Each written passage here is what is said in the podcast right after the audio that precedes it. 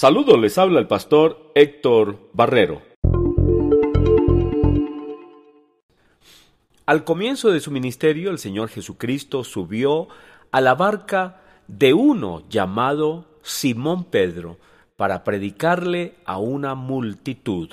Al terminar le dijo a Pedro que echara las redes para pescar. Pedro le dijo que habían estado pescando toda la noche sin ningún resultado el Señor insistió y entonces Pedro echó la red. La cantidad de peces era tal que no podía sacarla, y Pedro llamó a sus compañeros de otra barca para que le ayudaran. Al ver el milagro, Pedro cayó de rodillas ante Jesús y le dijo, Apártate de mí, Señor, porque soy hombre pecador. Fue Pedro también quien le dijo al Señor Jesús, no me lavarás los pies jamás. Pedro no se sentía un hombre digno.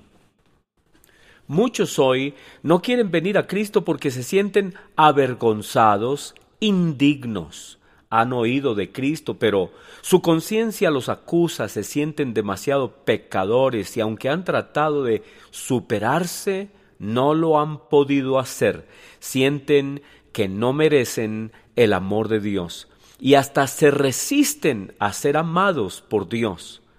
Pero es a esos a los que el Señor Dios está llamando para limpiarlos, transformarlos, para hacer de ellos una maravillosa obra para la gloria y la honra de Dios. Nadie es demasiado pecador para venir a Cristo.